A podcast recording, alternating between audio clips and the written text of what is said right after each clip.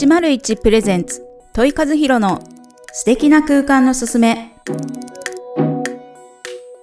この番組は建築家問い和弘の視点で生活の知恵暮らしのヒントを皆様にお届けいたします。こんにちは。建築家の問い和弘です。そして本日も一緒にお話しいただく、皆様こんにちはパーソナリティの日本色彩心理学スクール代表の池尻めぐみですよろしくお願いいたしますよろしくお願いいたします。はい前回ははい。えーっと、うん方角のお話をね、そうですねしていただいて、北向きでも十分光が取れるデザインできますよっていうことをね、お話しいただきました。はい。では今日はどういったお話になりますか？今日はですね、はいあの、よく皆さんマンションや新築を見るときに、うんまあ、広さとか間取りのイメージを作るために、まあ、NLDK っていうのをよく聞くと思うんですね。はい。もちろん、あの、プランを見る前にこれ見ただけで、なんとなく広さがわかる素晴らしい指標なんですけど、はい。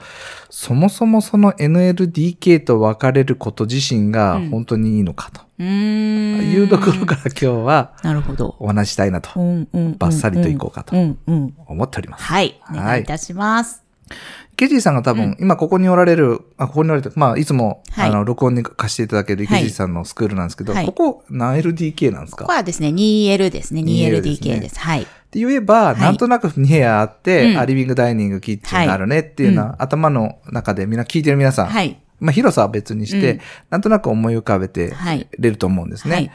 で、それは多分平均的に皆さんの中に、あの、生き方として、うんまあ、例えばリビングはテレビがあって、うん。テレビを見る場所、うん。ダイニングは ダイニングテーブルがあって、うん。ご飯を食べる場所、はい。キッチンはもう名のごとく料理をする場所、はい。あとは部屋、部屋、部屋と。はい。いう間取りなんですけど、はい。でも自分たちが日常を過ごしている時に、まあ確かにこれ大切な部分なんですが、本当は自分たちの一番気持ちいい時間っていうのは、それを過ごしてないかもしれないですね。ん。まあもうちょっとちゃんと言うと、テレビ最近見てます？確かに見てないんですよ、ねテレビ。私、本当にテレビっ子なんですけど、はい。もうコロナ禍でそう見。なくなっちゃいました。実は、はい。あの、生活スタイルがうん大きく変わろうとしてるんですね。多分、動画みたいなものをはい見ようとするとき、大半の人が最近、携帯で見ちゃってません？んあもしくはタブレそうットとかで。ですね。タブレットで見てます。はい。はい。あの、昔はですね、うんテレビってすごく豪華なものだったので、はいみんなで一つのところ、ちゃぶ台を前にして食べるとかで、はいあー見ながら食べるとかですね、少しずつ生活スタイルの中に入ってくるものやことによって、うん NLDK っていう言葉もできてきたわけなんですけど、うんうん今まさに テレビ見ない人ほんと増えたんですよ。うんみんなで。はい。でも60インチぐらいの大きなテレビありますけど、下手すれば携帯のちっちゃなってやもので、うん。アニメとか、そうですよね。ドラマとか、はい。はい、見られてますよね。ここで。ね、そうなんです。同じ空間にいながら、そうなんです。ここで見てる場合そうなんもあるでしょうね。そうすると、リビングとしての考え方がちょっと変わって。くる気しません、はい逆にあそこにあんだけ面積取ってると、うんもっと本当に使いたいところってうんうんね、あの、使われちゃったので、はいまあその辺をですね、もう一回考えるいい時期じゃないのかなっっていうふうに思いまして、うんうん今回 NLDK って本当にそれ必要なの？っていう。そうですよね。はい。なんかあの、やっぱり、例えば家族で住む場合だと、なんか人数分の部屋はないとい。けないとか、イメージがありますね。あります。はい。で、まあ、もちろんもう、賃貸の場合とか、マンションの場合はもうね、決まっているので、はい。はい。なかなかこう、部屋作りっていうところは難しいかもしれないですけど、でも、ね、実際にお家を建てようとした時に、はい。一からこう、うんやっぱり作る時に、はい。確かにその生活スタイル、本当にその人数分の数が本当に必要なのかとか、そうなんです。本当に大事にしているところってその広さでいいのかそうとか、ですねありますよね。あります、あります。なんかその自分が大切にしていることへの面積っていうのがちゃんと取れとけば、別段その広い部屋、はい広い間取りじゃなくてうんうも問題ないんですね。ままあちょっとこれ、まあリアルに言い過ぎるとあれかもしれませんが、広ければ広いほど掃除の面積も広くなりますし、確かに。はい。固定資産税でも上がります大し変、、大変、大変。はい。ローンも増えますし、はいランニングコストはね、どんどんかかっていきますよね。どんどんかかっていきますね。なので、そういうところをもう一度今、あの、ここに来て、あの、皆さん、うん。考え直すというかですね、うん。自分に合った間取りっていうものをはい。考えてみてはいかがですかなるほど。と。例えば、えー先ほどテレビは見ない話をしましたけど、はい。料理いかがですか？うん。料理いかがですかっておかしいですけど、例えば私の話をすれば、はい。最近、最近っていうか、この一週、あ、そう、まあ前にも話しましたように、僕は晩ご飯全部作るんですけど、私が今週で料理をした時にコンロを使ったのは1回だけなんですよ。うーん。そう。それも2そうなんだ日前。うん、久々に使った時にクソーと思いながら、この油の飛び跳ねが 大変とか思いながらですね。私が使う、あの、お話ししましたように、その、ホットクックっていうシャープさんはのい。自分で作るもうん。のとか、あと電子レンジとか、はい。オーブンレンジとかはい。で全部やっちゃうんですけど、うん。そうするともうほとんどあの、ダイニングキッチン、あ、キッチンのものはい。を何を使うかっていうと、もう流しの部分うん。と食洗機の部分、はい。それだけなんですね。ん。なるほど。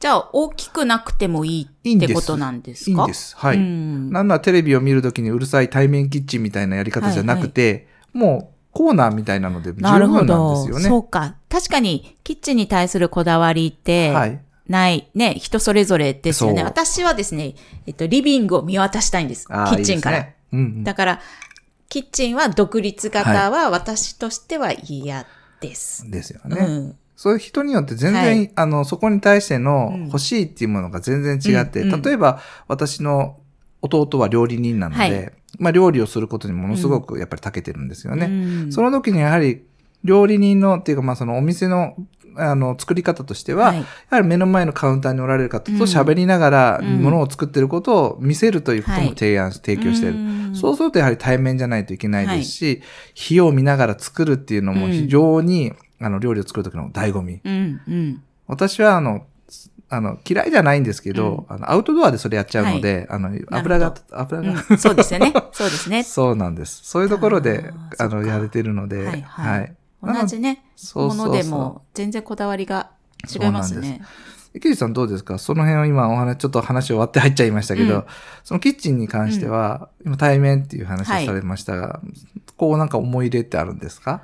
思い入れという、こう、なんかつ、私もその、うん料理をすごく好きなわけじゃないので、はい。その、一人で黙々と作りたいタイプじゃないんですよ。なるほど、なるほど。どっちかっていうと、こう、み、人がいるところを見渡しながら、はい自分もそっちを楽しみながら、うん。料理を作るっていう方が、うんうんうんうん私は、その、好きなので、いいですね。あの、こう、ね、キッチン隠したい方っていうのは独立型がいいってね、もう別ではい。っていうところの人はいが結構いたりしますけど、私はもう見渡すああ、いいですね。っていうところはいが好きなので、独立してるとちょっと寂しい。寂しい。確かに寂しいですよ。そう、料理が好きな人はね、全然いいと思うんですけど、うんうん私はそっちじゃなくて、ワイワイっていうとこはいろが、より料理を楽しくなるうんかなって私自身は思うのではい。、おっしゃる通りですね。例えば、あの、みんなでワイワイガヤガヤ料理を楽しむ、作ることを楽しんだり、食べることを楽しむ、ね、同時に全部やってしまえるような、はい。例えばそういうお客様が好きなのはアイランドキッチンですよね。うんうんうんまあ、見渡せますし、はい。なんなら料理手伝うのが、うん。両面から、立ってる両側からもできますし、なるほど。そうなんです。あの、発展系としては、ダブルシン、ダブルキッチンって、ダブルキッチンとは言わないですけど、あの、うん。コンロをダブルコンロにして、うんうん。もう本当料理教室のようにですね、向こうにいる方と手前にいる方はい。で料理ができちゃったりとか、うんうん。あの、シンクはまあ一つでいいと思うんですけど、まあ切ることをやったものをそのまま中に入れたりとか、うんうん。キッチンで何をするっていうのを中心に生活するってすごくそっか。提案がいっぱいあるんですよ、最近。そうですね。はい。そうなると、うん。それこそ、限りある、あの、敷地の中で、はい。どこに重点を置くかっていうのがね変わってくるので、本当にじゃあ、本当は 5L が良かったんだけど、キッチン中心になっちゃうとそう 3L になっちゃうみたいなね、のもありますよね、きっとね。全然いいと思います。うんうんで、キッチンの周りに、もうそこに例えば椅子を置けるようなスペースがアイランドキッチンですね。うんあれば、もう作った横でご飯食べながら、うん作ってる人も食べながら、まあ、立ちながらっていうのが、まあ、どこまでいい悪いやつとはい置いといてですね。なので、こう、パーティーをしながら感覚で料理を楽しむ。うん作ることを見たり、はい。作ってることを楽しんだり、うん食べることも楽しんだり。そう考えると、ダイニングって何？とかですね。うんうんうん悪いことはなくてですね、その一つ一つにどれだけその人が思い入れがあるかによっで、本当にじゃあダイニングが必要かとか、ダイニングの横のリビング。そうなんですもそもそもそこまでがダイニングじゃないかとか。そうそうそうそう、もああ、いいですね。これ込みでリビングなんじゃないかとか。本当そうなん方ですよね。おっしゃる通りです。うんうん。例えば、えっ、と、ダイニングテーブル、はい。ちょっと大きめにして、うん。角っこにですね、うん例えば IH のコンロがはいはい。もうすでに備わってるとしたらいいかが、いですね。いいですね、それ。それダイニングなのかキッチンなのかっていう世界ですよね。うんうんうんあシンクも実はそこにこう穴が開いてて、はい。まあ通常は塞がれてると。うん。ということは、ダイニングの延長にシンクとキうんキッチン機能がついてると。